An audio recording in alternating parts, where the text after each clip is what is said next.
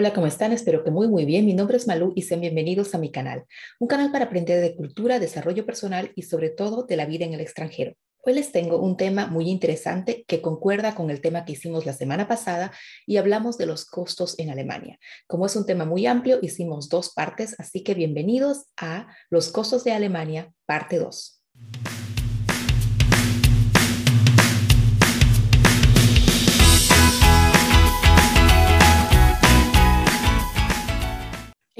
Anterior hablamos de los costos que se te presentan como costos fijos y como costos variables. Y les di una tabla de la Sparkasse para que ustedes puedan más o menos guiarse. No se asusten, en esta tabla hay precios que están un poquito más altos porque, como les dije también en el anterior video, si no lo vieron, se los dejo aquí arriba. Según en la ciudad donde ustedes vivan, ya tienen distintos precios, ya sea que en Berlín o en München, Frankfurt, Stuttgart o Hamburg, los precios son extremadamente altos, pero en otras ciudades y si no vives directamente en el centro, es como en todas partes del mundo, los precios no son tan altos. Si les interesa venir como estudiantes a Alemania, son precios mucho más baratos. ¿Por qué? Porque ustedes pueden tener una vivienda de la universidad, pueden aplicar para una VG. Una VG es una vivienda compartida con otros estudiantes o incluso rentar solamente una habitación. Aquí abajo en la cajita de referencias les dejo algunas opciones para ustedes que son estudiantes y que quieren venir a Alemania si ustedes como yo ya no son estudiantes y están trabajando y tienen una familia detrás, pues no pueden o no quieren quedarse en una BG, en una vivienda compartida. Entonces, para ustedes la única opción acá sería alquilar o comprar un apartamento. Habíamos dicho que el comprar es para otro video porque son puntos muy diferentes, así que lo vamos a ver después.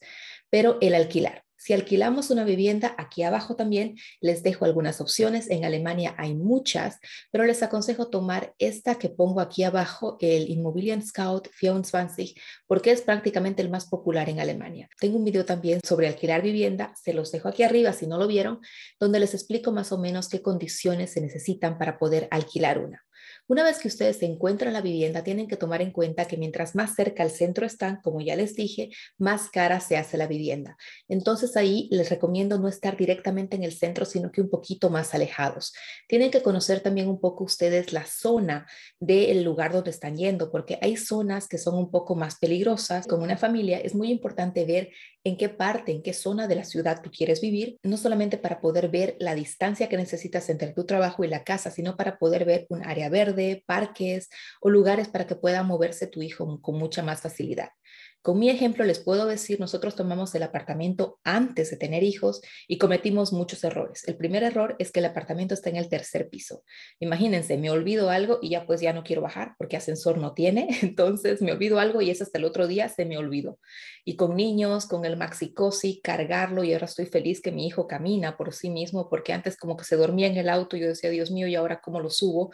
Son cosas que nosotros las mamás tenemos a diario. Entonces piénsenlo, piénsenlo bien. Si toman una apartamento que esté, no esté directamente en el centro de la ciudad, que tenga un poco de área verde, porque si no tienen jardín como yo, necesitan el área verde para que los niños se muevan un poco. Y ahora con lo del coronavirus, que no sabemos cuánto tiempo va a durar, es mucho más importante tener un espacio así para que los niños puedan correr y sacar la energía, porque si no los vuelven locos a ustedes también. El siguiente punto es el transporte. Como les dije en el video anterior, hablando del transporte, vemos que muchas veces este costo no lo tomamos mucho en cuenta. Si bien el transporte es gratis si tú eres estudiante y tienes un ticket del semestre dado por la universidad, si eres una persona que trabaja, normalmente los trabajos no tienen este ticket. Hay trabajos que sí te dan algún apoyo y te dan alguna rebaja, obviamente, pero que el ticket es gratis, así como en la universidad que pagas la matrícula y te lo dan, ya lamentablemente no tienes opción. Entonces tienes que contar con que el transporte en bus de tu casa al lugar de trabajo te va a costar en una media 2,65 euros, pero ojo, Alemania es federal y cada estado tiene muchas veces precios diferentes. Entonces aquí no podemos hablar en una cosa general. Les doy más o menos una media según los cálculos también de la Sparkasse. Según estos cálculos, la media para el pasaje de bus de ida, solo de ida, cuesta 2,65 euros. Imagínense, si de ida cuesta eso, ¿cuánto te cuesta de vuelta? Lo mismo a la semana, al mes, al año. Al año llegas más o menos a eso de 500 euros si ocupas ese tipo de transporte. También, obviamente, hay precios que te dan por mes, hay precios también cada tres meses, hay diferentes paquetes. Entonces, para que puedas verificar bien qué es lo que te conviene más a ti, primero ve la zona donde quieres alquilar, que no esté tan lejos de la ciudad para que no te cueste tan caro el transporte. También puedes ver la posibilidad de moverte en la ciudad de otra forma, ya sea con bicicleta o con algún tipo de transporte. Por ejemplo, en mi ciudad se ofrecen estos autos en alquiler, te dan una especie de tarjeta y tú con la tarjeta ya pones el, número de tu tarjeta de crédito y puedes entrar al auto y bueno, pues cuando termines de hacer lo que tienes que hacer, puedes parquear el auto ahí y ya. Eso lo tienen cada vez más ciudades. También tienes los Scooter, que son una especie de erola, que le llaman en alemán, que son como patinetas, con las que también puedes tú hacer tu, tu PIN con tu tarjeta de crédito y ya pues esto se mueve de lugar a lugar. Obviamente, si estás solo o sin niños, es mucho más fácil con niños en esta cosa. No se los recomiendo. Yo lo intenté una vez y nos caímos los dos, así que no es muy recomendable. Entonces, para ustedes les voy a hacer un video extra de cuánto les costaría comprar un auto y mantener el auto con los seguros y todo esto. Se los prometo, lo, lo voy a estar investigando para hacerlo, pero aquí el transporte público se necesita. Si ustedes tienen el carrito del niño y para el bus, no se preocupen, el carrito del niño entra en el bus y ahí no tienen que pagar extra. Si ustedes van con la bicicleta y deciden subir al bus, ahí sí pagan extra, tienen un precio especial y precio también aparte porque ustedes van con la bicicleta. Hay mucha gente que viaja en bicicleta hasta cierto punto, de ahí se suben al bus, pagan su extra y luego bajan eh, con su bicicleta y la dejan en algún lugar, porque lugares para dejar bicicletas hay muchos. Así que ustedes tienen que ver y evaluar esto según lo que ustedes vean que es conveniente. El siguiente punto es la comida. Aquí también muchísimas diferencias de región a región, pero hablando de mi familia, nosotros somos tres personas, mi esposo, mi niño y yo. No comemos tampoco mucho, pero a veces comemos unas cosas que son un poco más especiales. Así que yo me tomo el trabajo de ir a dos supermercados diferentes. Yo, yo compro en el supermercado de descuento la mayoría de las cosas, excepto la carne, las frutas y muchas veces los mariscos, porque soy apasionada de los mariscos, entonces los encuentro directamente en el supermercado caro.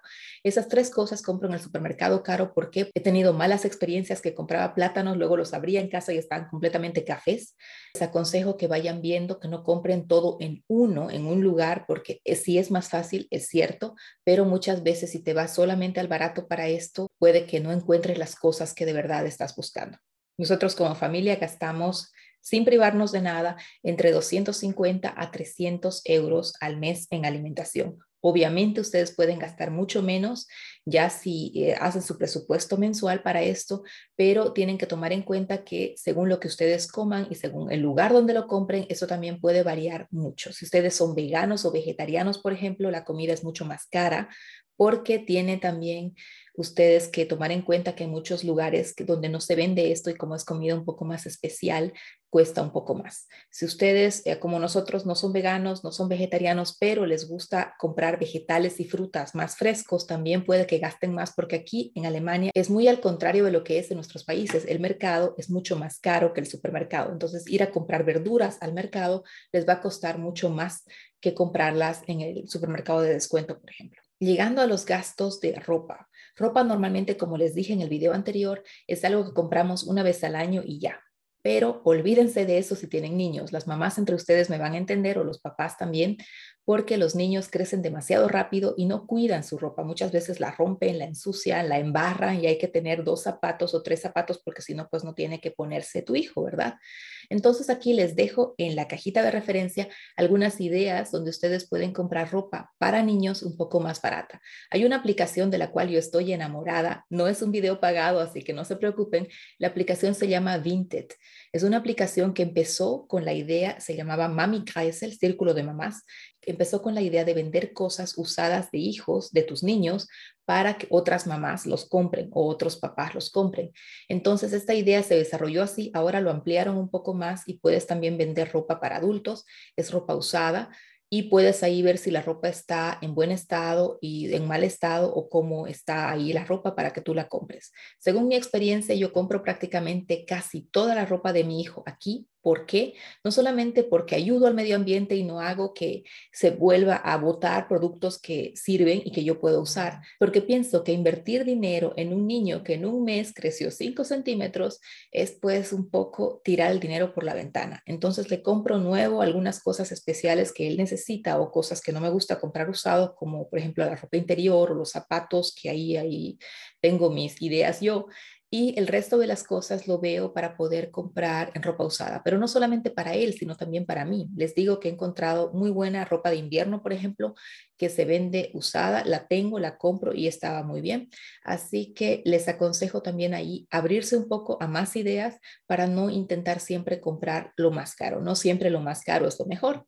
Así que aquí abajo les dejo algunas ideas. Hay un punto con el que yo no estoy de acuerdo con el cálculo que se hizo de las vacas que les mostré en el otro video y este punto es el Bildungswesen. Como eh, les dije en la traducción, eso sería eh, cursos de capacitación que pueden ustedes tomar. Obviamente aquí está considerado con algo así como 67 euros por mes para la persona, pero si hablamos de un curso de alemán, cuando nosotros venimos del extranjero, esto es muchísimo más caro. Hay dos opciones. Ustedes pueden entrar a tomar un curso de alemán directamente ofrecido por la universidad si es que luego quieren hacer un estudio en la universidad y esto les sale muchísimo más barato y en la calidad es muchísimo mejor, ya que está más organizado, según mi experiencia, claro, está más organizado, está, eh, se controla mucho más el inhalt, el contenido de este curso y este curso tiene más o menos un nivel parecido. Si ustedes se van a la Volkshochschule a estudiar, que es una escuela que se, se da siempre para muchas cosas, ya sea para, para pintura, para aprender cosas, para idiomas, donde también van los alemanes a aprender otros idiomas, los niveles son muy diferentes, se ven muy esporádicamente y según mi experiencia y la experiencia de mis amigos que también pregunté, no han aprendido mucho aquí. Así que cursos, como les dije, primera opción para mí, la universidad, aquí pagas por semestre cerca de 500 euros y esto te cubre todo el curso. Lamentablemente, este curso solamente puedes acceder si tú piensas entrar a la universidad después, porque si no, como externo es prácticamente muy, muy difícil. Hay muy pocas universidades que lo aceptan, según mi experiencia aquí. Así que hay otras oportunidades para tomar otros cursos. Lastimosamente, estos cursos sí son caros. Yo les digo que más o menos calculen entre 375 a 500 euros mensuales. Obviamente hay muchas otras ofertas que son más baratas, pero les estoy hablando aquí de escuelas ya establecidas en Alemania. Si quieren saber qué tipo de escuelas ofrecen esos cursos, también se los dejo aquí en la cajita de referencia. Hay un punto también importante que se me olvidó decirlo en el transporte, que son los taxis. Muchos de nosotros en nuestros países toman taxi como tomar una botella de Coca-Cola y acabarte tu jugo o tu refresco y es muy fácil. En Alemania el taxi es recontra caro. También aquí en la Sparkasse se hizo más menos un estudio de cuánto cuesta ir en taxi. Ir en taxi te sale más o menos ya al entrar al taxi, al abrir la puerta, empieza a correr el taxímetro y ya cuando tú abres la puerta empieza con 3,75 euros. Entonces imagínense cómo sube esto. Y la posibilidad de tener Uber en Alemania no se puede, está prohibido por una cuestión de seguro, ya que cuando tú entras al taxi, el taxista es responsable y tiene prácticamente el seguro de que si tienen algún accidente, él o el seguro de él va a cubrir prácticamente todos los daños, cosa que con Uber, la compañía de Uber no ha conseguido todavía en Alemania que esté Flächendecken, lo que se llama, significa en toda Alemania. Entonces están todavía peleando por esto, pero según lo que yo sé, todavía no les han dado la opción. Entonces en Alemania Uber no tiene todavía esa facilidad para poder tener una opción que sea un poquito más barata que el taxi. Hay un punto también muy importante aquí que es el seguro médico, pero para los seguros también les voy a hacer un video extra porque es un tema que es mucho más amplio y les tengo aquí a una persona que es experta en seguros que nos va a estar acompañando en las siguientes semanas. Así que espero que estén muy bien, espero también haberlos ayudado un poco con este video y si tienen preguntas, dudas o cualquier cosa que quieran decirme, escríbamelo acá abajo en la cajita de comentarios que con mucho gusto les estaré contestando. Que estén muy bien, manténganse saludables, por favor, sanitos y que tengan una linda semana. Ciao, ciao.